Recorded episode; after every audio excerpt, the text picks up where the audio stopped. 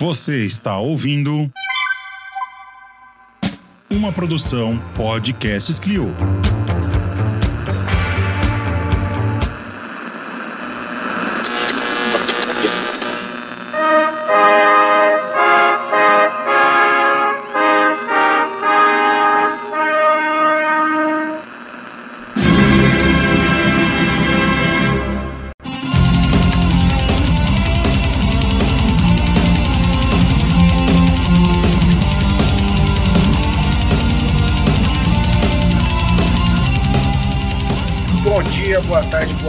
Noite, meus ClioCasters Covidas de todo o país. Como vocês estão, seus desgraçados? Tudo bem com vocês?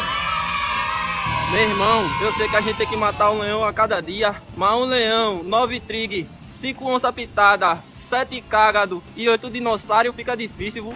Eu sei que não. Vocês estão fodidos pagando 10 conto na gasolina, comendo salsicha, pedindo dinheiro, desempregado. Tá foda esse país, não tá? Meu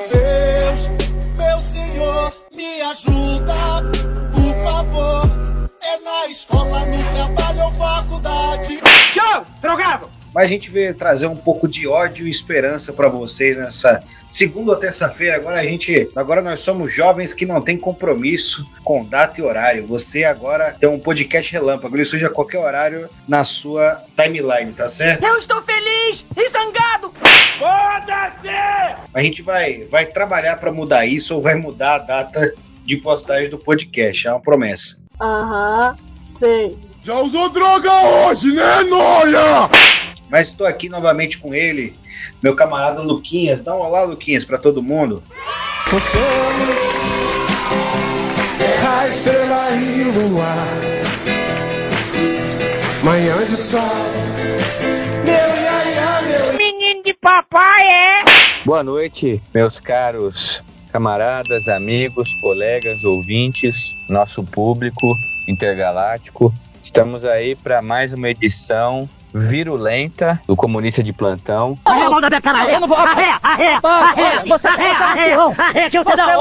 para semear o nosso ódio de classe festivo de cada dia. Tamo aí na atividade. É, e de fato, hoje vai ser virulenta. E, para não esquecer de me apresentar, né, sou o Vitor, tô aqui de novo com vocês. Essa edição promete ser uma edição que você vai ficar, meu querido, minha querida, extremamente emputecido, tá certo? Nosso papel aqui é esse. Com salário na mão eu vou cantando assim. Eu vou gastar tudo em droga. Ah, na intenção de morrer.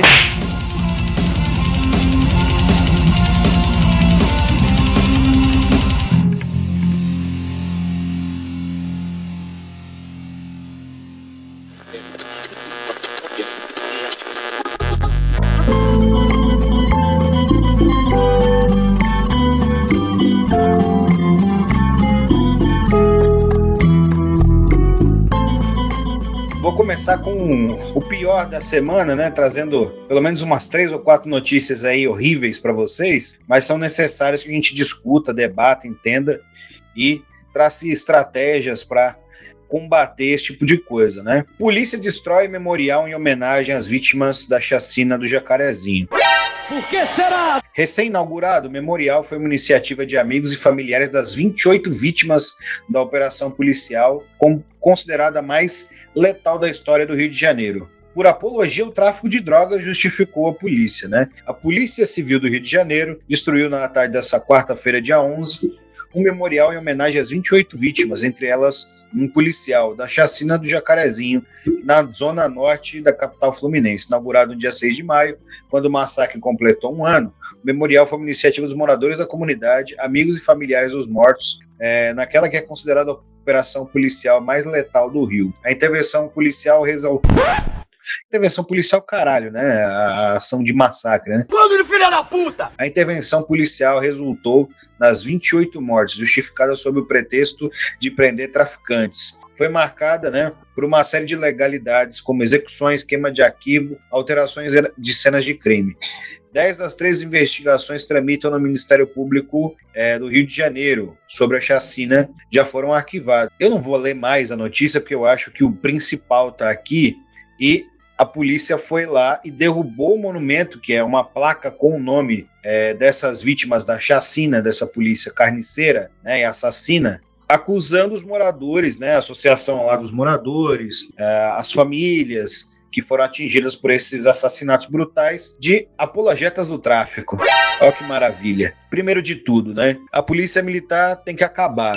Não existe segurança pública militarizada que vá dar certo. Só vai dar certo no sentido de reprimir os pobres, os trabalhadores, os pretos das favelas, né? É isso. É para isso que serve, para reprimir os trabalhadores negros e negras, principalmente nos bairros proletários. Mais nada, ela ponta de lança da repressão do Estado. Segurança se faz de maneira comunitária, segurança não se faz com militarização, não é lógica de guerra, tem que guiar a, a ação das forças de segurança. E outra, a gente está num país violento porque ele é transpassado pela violência social que vai resvalar em questões psicossociais, econômicas, da reprodução né, do próprio capital, das relações de produção. Então, né, não se combate violência somente militarizando ou desmilitarizando a polícia. A gente tem que entender qual é o sistema onde a violência social avança ao tamanho de nós temos números de mortes de guerra civil todo ano, né, por armas de fogo no Brasil. E é isso, né? A gente trouxe isso aqui porque uh, também é um resultado desse atiçamento neofascista das polícias. Então, as polícias estão se sentindo cada vez mais permitidas a assassinar em público, mesmo com câmera, com filmagem, apesar de em determinado momento ter diminuído a letalidade policial, e já tem táticas para superar isso. Nos Estados Unidos tem uma altíssima letalidade policial e todos os policiais usam câmeras na maior parte dos estados, então não vão ser somente as câmeras que vão dar um resultado é o próprio modelo de polícia que serve para lutar uma luta interna contra os trabalhadores. É isso, a polícia militar tem esse propósito, criado na ditadura justamente para ser ponta de lança da repressão. E aí a gente tem, né, infelizmente, filhos e filhas da classe trabalhadora, nessa crise também é, procurando estabilidade, respeitabilidade, que acabam partindo para a PM e tomam esse lado, né? De sair de uma periferia e ir para outra para reprimir pessoas que têm muitas vezes condições de vida iguais, que cresceram em locais muito parecidos que elas. Isso mesmo, a polícia tem que acabar, não é só uma questão de formação, não é só uma questão de orientação, de embrutecimento nas academias de treinamento, questão estrutural. A polícia tem esse caráter de combater qualquer tipo de, principalmente, manifestação de desordem, né, no sentido de violação da ordem imposta e da propriedade privada. A gente sabe que a maior parte dos crimes são contra a propriedade privada, graças a Deus, e né, a, a polícia está aí para isso, para garantir que a propriedade privada seja defendida e fazer né, a, a contra-revolução preventiva, fazer a repressão preventiva nos bairros proletários. Por isso, muitas vezes, o sujeito ele não está fazendo nada, ele apanha na cara. Né? Ele toma um enquadro, ele é violentado, porque ele tenha medo. Enfim, eu não vou me estender muito sobre isso, mas assim, é brutal, é brutal. E as polícias, né, no mínimo, tem que voltar para casinha, porque é, a gente tem essa coisa né, da, da rivalidade né, entre os governadores, que são os dirigentes de fato da polícia, e Bolsonaro, que é o dirigente ideológico, que pelo menos os governadores têm um controle dessa bosta. E quando, né, e quando tem um controle, também usam de lógica parecida, né? Aqui em São Paulo a gente tem uma das polícias mais letais do mundo. A questão é, a polícia militar em todos os estados vem virando uma milícia, cada vez mais assanhada pelo neofascismo brasileiro, que põe a questão das mortes dos policiais, da doença, né, que a maior parte desses policiais aí tem questões psicológicas, psiquiátricas, vícios, no colo de um discurso fácil, que é o fascismo é cínico, né? Transforma tudo é, numa solução imediata, violenta, e, e, vai alimentando esse discurso nesse momento, de que é bandido bom, bandido morto, preciso se armar mais, é preciso matar mais, e isso arrebanha franjas e franjas da PM. E aqueles que não são arrebanhados estão lá fazendo a manutenção da ordem de maneira mais passiva, mas essa instituição que é pensada justamente para reprimir aqueles que produzem toda a riqueza nessa sociedade. Enfim, meus amigos, minhas amigas, camaradas, quando a gente fala é, com alguma frequência aqui no Comunista de Plantão, né, é, que o presidente neofascista ele é um agitador da letalidade policial e o dano que ele causa só pela mera agitação da letalidade policial, é nesse tipo de coisa que desemboca, é esse tipo de ação que acontece. É a polícia se sentir confortável para cometer uma chacina e logo em seguida destruir um monumento de lembrança das vítimas. Plena luz do dia, poucos dias depois, em que houve um massacre, né? Em que houve um massacre. E esse é o problema da agitação, da letalidade policial. Esse é o problema. Quando a gente fala do neofascista, é coisas desse tipo, que são a superfície, que são a superfície, fora o que as polícias barbarizam pelas madrugadas nas periferias brasileiras. Então, é, quando a gente coloca a necessidade de derrubar o neofascista, de combater essa política de morte, de desmilitarização da segurança pública, é para esse tipo de coisa, é para barrar esse tipo de barbárie. Quer dizer, as periferias são destroçadas, várias famílias foram destruídas, o massacre foi cometido e ainda a polícia vai lá e destrói o monumento. É, faz lembrar os tempos da ditadura militar. É, é um episódio típico da África do Sul do apartheid. É um episódio típico do apartheid. Então, é, é, muito complicado esse tipo de coisa. A gente está lidando com as forças políticas que são herdeiras de 64 as forças políticas que até ontem estavam ocupando militarmente o Rio de Janeiro sob intervenção do Exército. É, é difícil até nominar e verbalizar a revolta por esse tipo de coisa. É até complicado, né? É até complicado. Mas precisamos combater este descalabro. Precisamos denunciar, a gente precisa é, dar conforto para as vítimas, nos solidarizarmos com a comunidade do Jacarezinho, mas a necessidade da, da desmilitarização da segurança pública ela é emergencial e urgente, porque em pleno século XXI, com o Estado que se declara como democrático de direito, ocorrer esse tipo de coisa, isso não pode ser naturalizado, não é natural, não é natural. O Estado, a compreensão dos marxistas, né, funciona como um aparato de de repressão, de dominação de uma classe sobre outra. A gente sabe bem disso, mas não dá para é, relativizar esse tipo de coisa. Não dá. A gente tem que combater, tem que pautar, porque mesmo em estados democráticos burgueses, né, mesmo para os padrões dos estados democráticos burgueses, esse tipo de ação da polícia é absurda. É absurda. Tanto é que a ONU já condenou várias vezes a polícia militar brasileira por ações é, desse tipo. Então, não adianta só acabar, ah, extinção da polícia militar, tal. não, é desmilitarização completa da segurança pública. Porque isso começou com uma investigação da Polícia Civil, né? Uma lógica de guerra, de inimigo interno, de aniquilação da população pobre, de destruição da população pobre, destruição física, moral, intelectual, psicológica, é o racismo estrutural na veia, que pode, pode fazer isso porque não vai acontecer nada. Essas vidas não têm tanta serventia. São vidas de segundo escalão para os grandes meios de comunicação, para os aparatos do Estado, para os aparatos de segurança pública. Então, é, é triste, é triste. É aterrador esse tipo de coisa. E a gente tem que usar esse ódio, essa revolta, para tentar canalizar no, na raiz do problema né, numa das raízes do problema, né, porque trata-se do, do, capitalismo, né, o capitalismo se alimenta desse tipo de desgraça, do racismo estrutural, do sofrimento, da exploração de milhões de pessoas, mas no plano mais imediato é a concepção militar de segurança pública, de guerra às drogas, de inimigo interno, porque a lógica das forças de segurança é a lógica da guerra interna. Quando você está em guerra, você atua para aniquilar o inimigo de várias formas né? Fisicamente, moralmente, psicologicamente, socialmente, economicamente. Terrível, terrível. Precisamos pautar essa questão da segurança pública dentro da perspectiva dos interesses populares, porque, antes de tudo, a classe trabalhadora precisa viver, né? Sobretudo a classe trabalhadora negra precisa ter, ter direito básico à vida, né? É, e toda a solidariedade aí à comunidade do Jacarezinho e a todas as periferias que sofrem com esse tipo de ação é, genocida do Estado, né? Sofrem com essas ações do Estado todos os dias. E é isso, né? Nesse momento onde a gente tem uma superpopulação relativa, né? É, fora do mercado de trabalho, muitos informais, onde a gente tem uma franja marginal, como colocava o Clóvis Moura, né? A polícia, de fato, vai reprimir de maneira cada vez mais dura. E a gente viu como aumentou a letalidade policial durante a pandemia.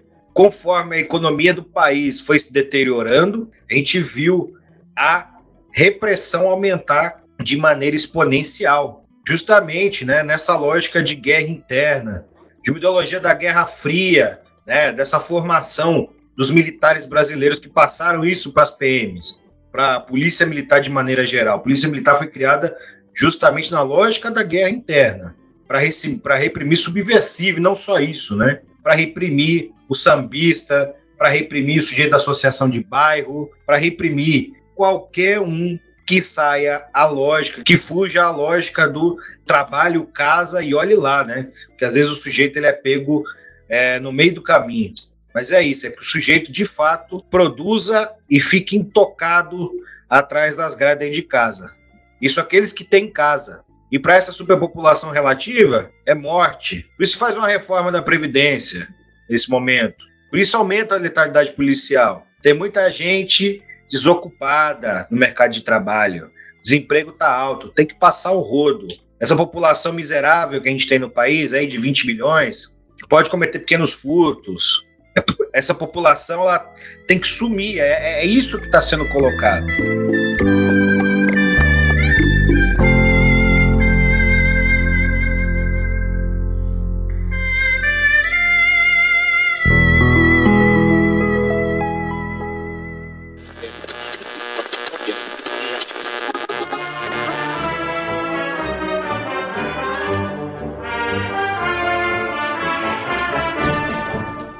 Próxima notícia também não é nada boa. Que merda, hein? Todo dia tem uma merda. Novo ministro de Minas e Energia entrega a Guedes pedido de estudo sobre privatizações da Petrobras. Quê?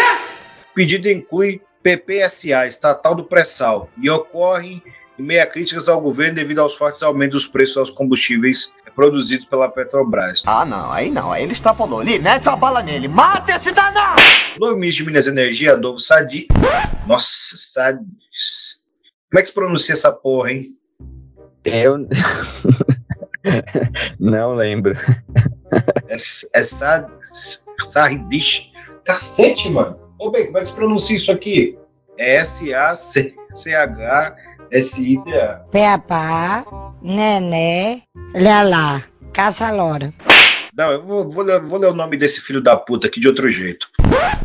O novo ministro de Minas e Energia, Adolfo alguma coisa que eu não sei pronunciar, foda-se, não preciso saber pronunciar o nome desse cara. Foda-se! Entregou nessa quinta-feira, dia 12, ao ministro da Economia, Paulo Guedes, um pedido para que sejam feitos estudos para a privatização da Petrobras e da PPSA, a estatal do pré-sal. Trata-se do primeiro ato de Adolfo após assumir o ministério no lugar de, do almirante Bento Albuquerque. A troca do comando na pasta de Minas e Energia e o pedido de estudo visando a privatização da Petrobras ocorre no momento que o presidente Bolsonaro que tentará reeleição neste ano, sofre críticas devido aos seguidos aumentos dos preços dos combustíveis promovidos pela estatal. Vejam a tática. Entretanto, assim como a troca no comando do Ministério ou na presidência da Petrobras, pedido do ministro para que sejam feitos estudos visando a privatização da estatal deve ter efeitos sobre os preços dos combustíveis, o que tem encarecido devido às variações na cotação do dólar e do petróleo no mercado internacional. Reflexo entre outros fatores da guerra da Ucrânia, não só da guerra da Ucrânia, tá? Do PPI também. Além disso, a privatização da Petrobras só poderia ocorrer após uma autorização do Congresso. Bom, qual que é a tática do Bolsonaro agora? Jogar no colo do conflito da Ucrânia e dos acionistas privados da Petrobras o aumento dos combustíveis. E todo mundo sabe que quem manda na Petrobras, quem manda no conselho da Petrobras é o Estado. Até 2016, mais ou menos, a gente tinha uma política de controle de preços. A gente não tem mais. A porra do Temer instituiu o PPI. E é isso. É o governo que manda na política da Petrobras. E o Bolsonaro vem fazendo essa agitação para falar que a empresa é o problema, então ela tem que ser privatizada para os preços caírem. Então o ministro ele já entra apresentando esse estudo para privatizar não só a Petrobras como o pré-sal. Eu tô passada, chocada na prática eles vão privatizar o pré-sal. E a gente bate nessa questão dos combustíveis aqui toda porra de semana, porque isso é fundamental para a soberania nacional. Isso é fundamental para as condições de vida dos trabalhadores desse país. Nós temos uh, hoje o sistema energético a, a circulação de mercadorias dependem do petróleo, a produção depende do petróleo. Isso impacta diretamente a nossa vida. E a gente está vendo aí um arrosto salarial gigantesco, um rebaixamento das condições de vida, justamente quando essa entrega, né, dessa destruição da soberania nacional e das condições de vida dos trabalhadores, porra. A gente vai continuar batendo nesse ponto, parece às vezes que a gente é repetitivo, porque privatizar a Petrobras é um ataque frontal aos trabalhadores desse país. Um ataque violento. A gente não tem, parece que não tem dimensão do que é a privatização da Petrobras. Bom, camaradas, a privatização da Eletrobras, assim como da Petrobras, é, são crimes contra o interesse nacional.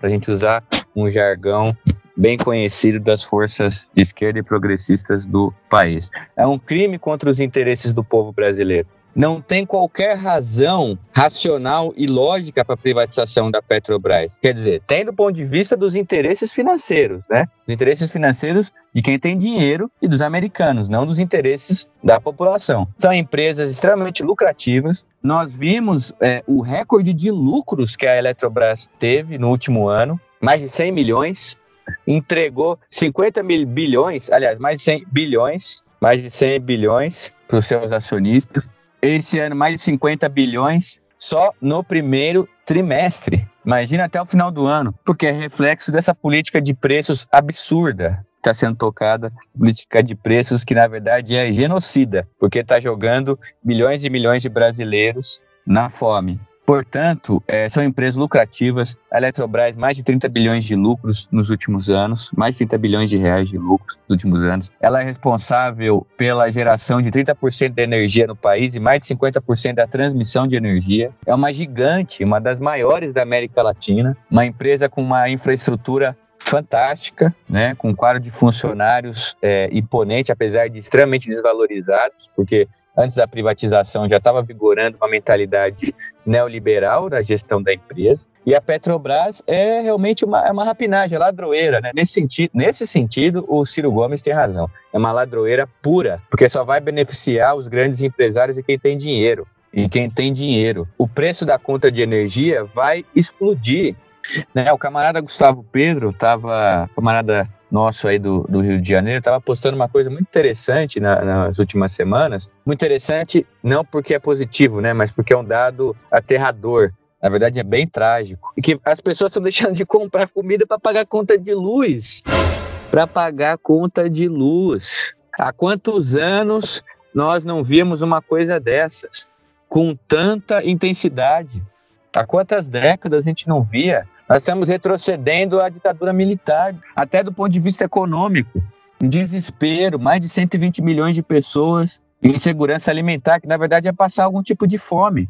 Mais de 20 milhões de pessoas na miséria nos últimos anos. O alto dos combustíveis é o principal responsável pela inflação dos alimentos da cesta básica por conta da política genocida da paridade de preço internacional, que coloca os preços dos combustíveis em dólar. A gente tem aqui em São Paulo é, uma, a rede privada de geração e distribuição de energia, que é a Enel. A Enel aumentou a energia nos últimos anos, nos últimos cinco anos, mais de 18% a tarifa de energia.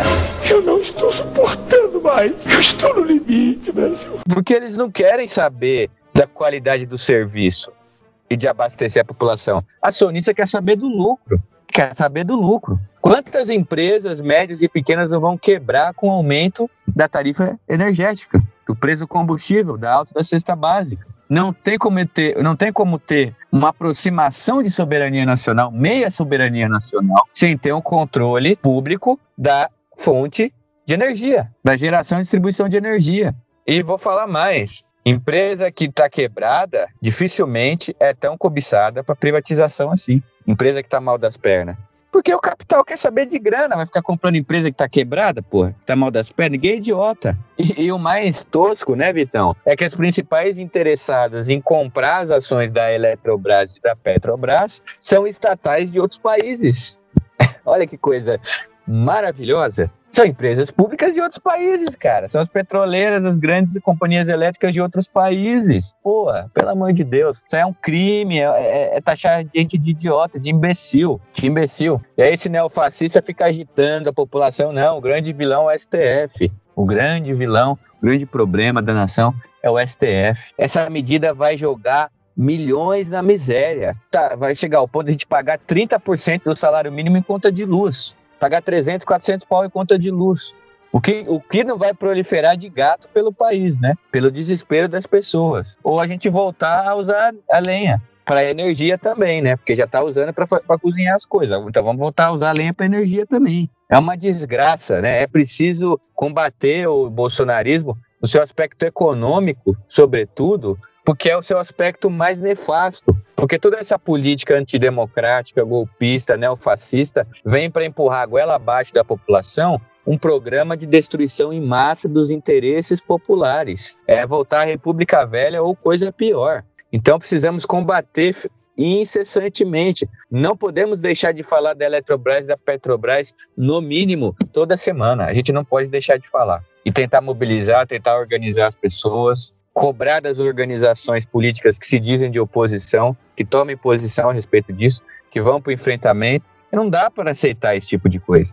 É absurdo. É urgente essa denúncia. A Eletrobras pública vai fazer bem para o nosso bolso. O principal interessado em ter uma Eletrobras e a Petrobras 100% pública, sob controle popular, são os nossos bolsos. Os maiores interessados, para que a gente não precise escolher entre comer e pagar luz e pagar energia, porque é o que vai acontecer. Pensou 150, 160 milhões de brasileiros em segurança alimentar? Isso aqui vai virar o quê? Mad Max, porra. É Matrix daqui a pouco. Difícil, difícil, meus camaradas. Por isso que o Fora Bolsonaro é irrenunciável. Derrotar o bolsonarismo e o programa neoliberal para que todos tenham vida, parafraseando a Bíblia. Derrotar o bolsonarismo e o seu programa econômico de destruição em massa para que todos tenham vida. E não vai terminar por aí, não. Na verdade, a gente tem que almejar mais. Tem que almejar uma sociedade controlada por aqueles que produzem a riqueza, ou seja, os trabalhadores mas para que a ampla maioria da população tenha vida, literalmente, literalmente, é preciso derrotar o bolsonarismo e seu programa econômico,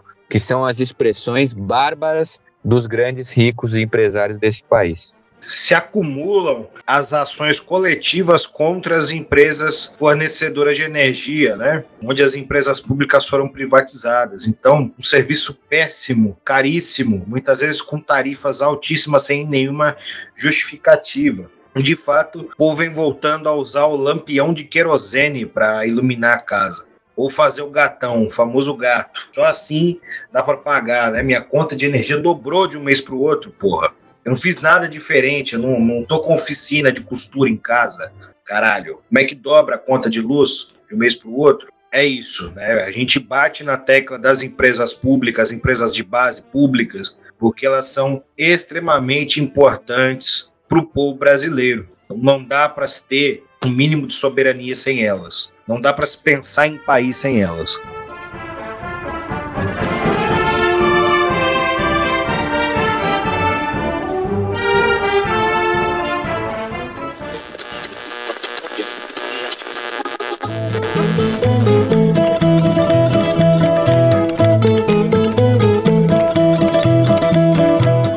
Policial que fez disparo com arma de fogo na Cracolândia é identificado.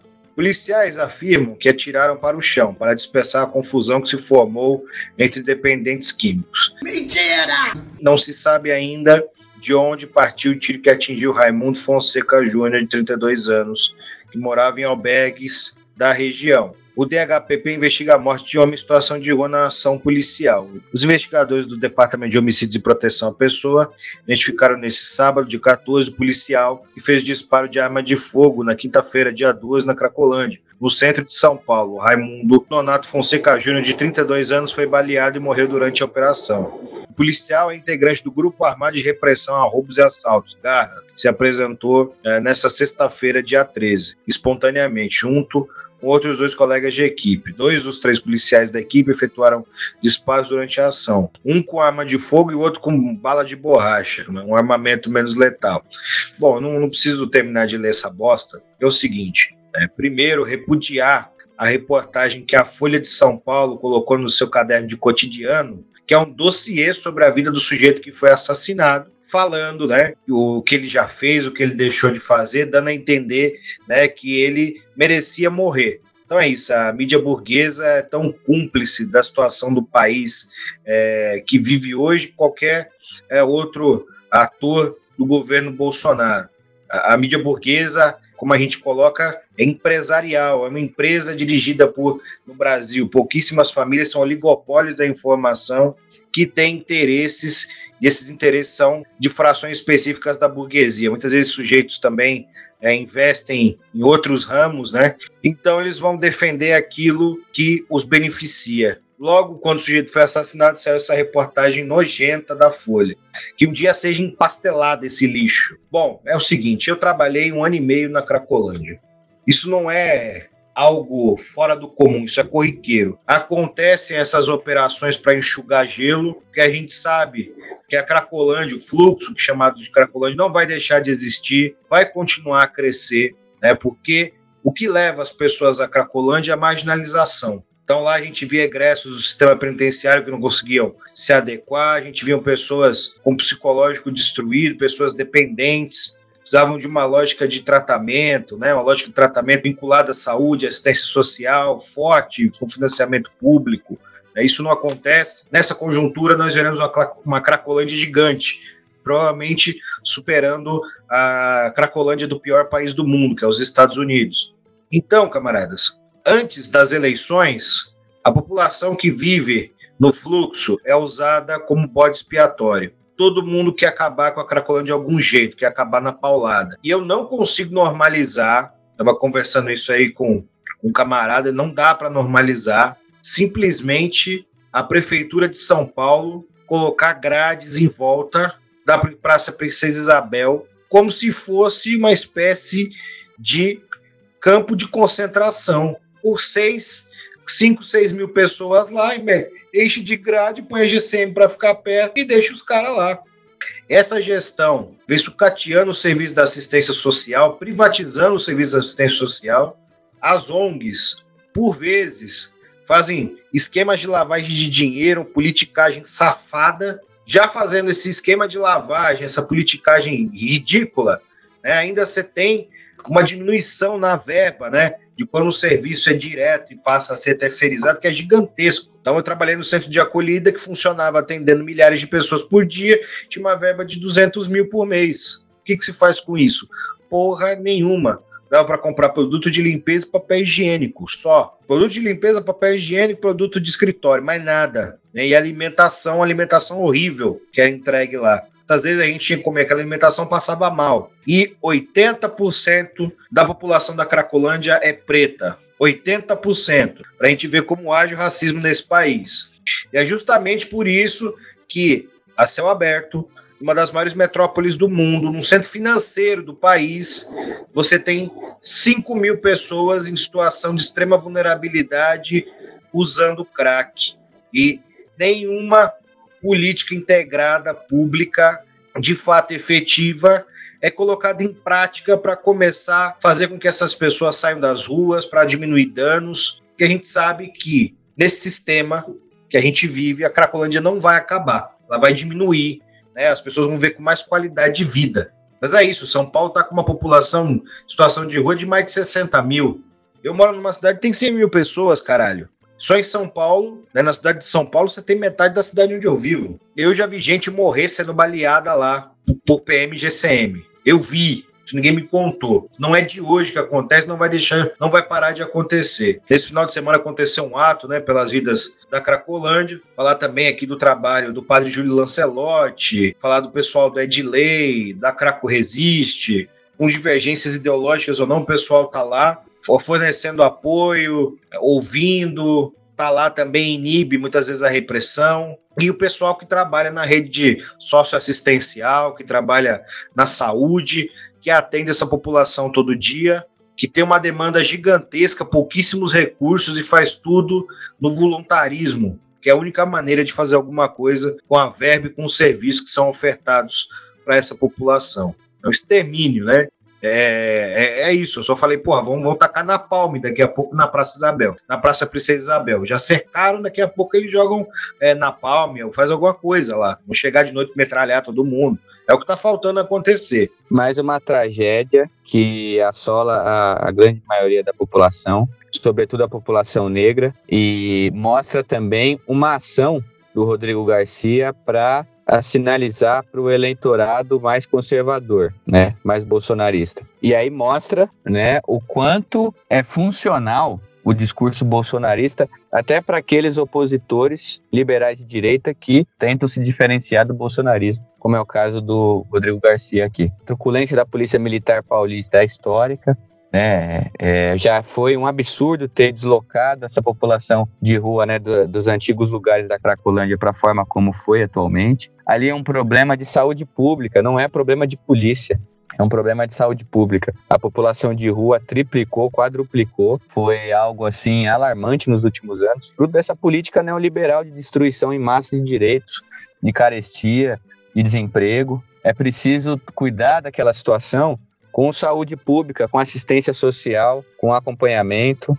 Não dá para tratar dessa forma. Né? Realmente é lamentável, uma barbaridade.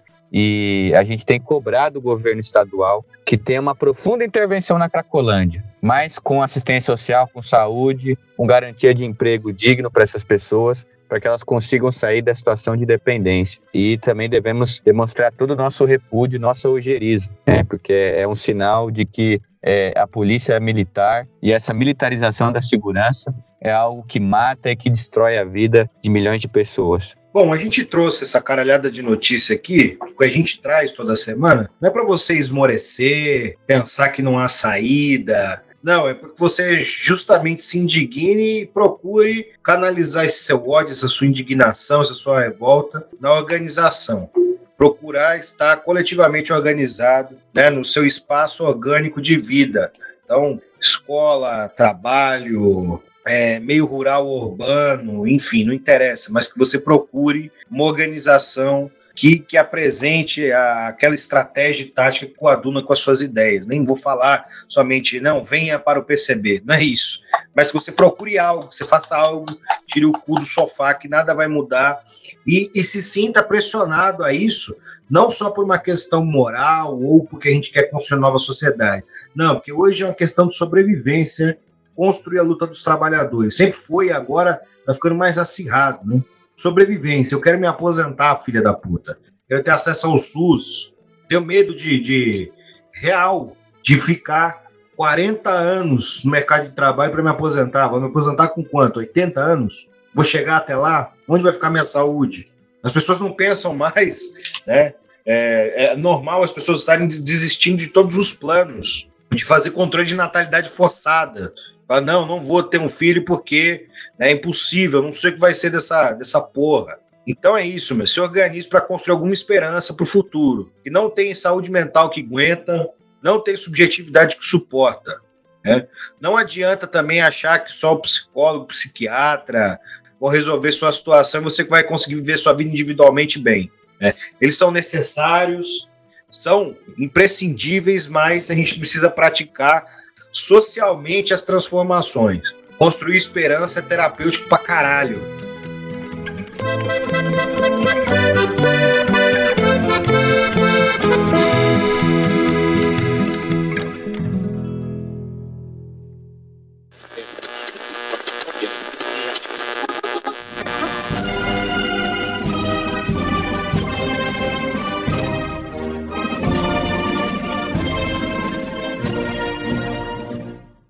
Você gostou desse podcast maravilhoso, dessa coisa linda, desta voz aveludada que fala no seu ouvido toda semana, o que você vai fazer? Você vai escolher uma das faixas de financiamento da Clio.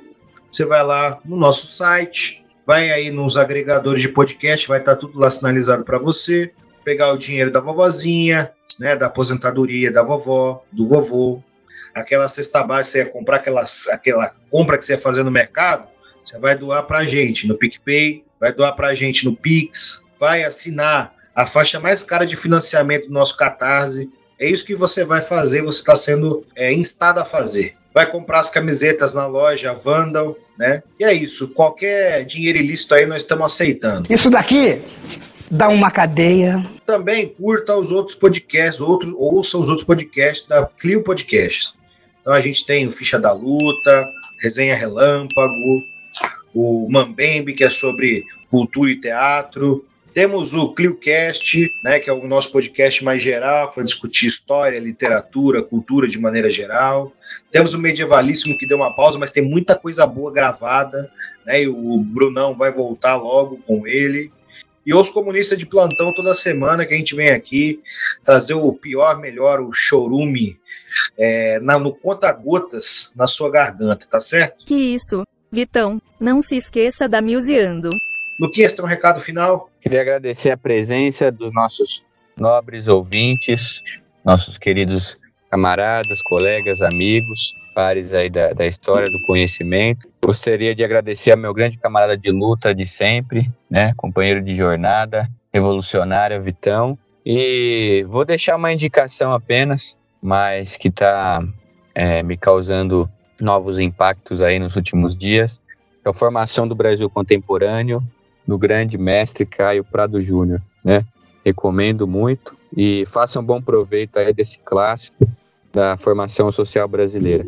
É isso, como diz o nosso grande mestre, nosso grande líder, é a vida que segue. Saber da Vossa Senhoria se o senhor está em condições de colaborar com esse desocupado não é para alimentação. Fome e miséria ficou no tempo do Sarney, irmão. Estou precisando de uma moedinha para inteirar um pote de cachaça para beber na praça. E uma coisa te garanto, é a única verba que você vai aplicar dentro do teu país que não vai ser desviada. É isso aí, meus queridos e queridas, meus Clipcasters favoritos, desgraçados de todo o país. Até a próxima. Tchau, é vida que segue.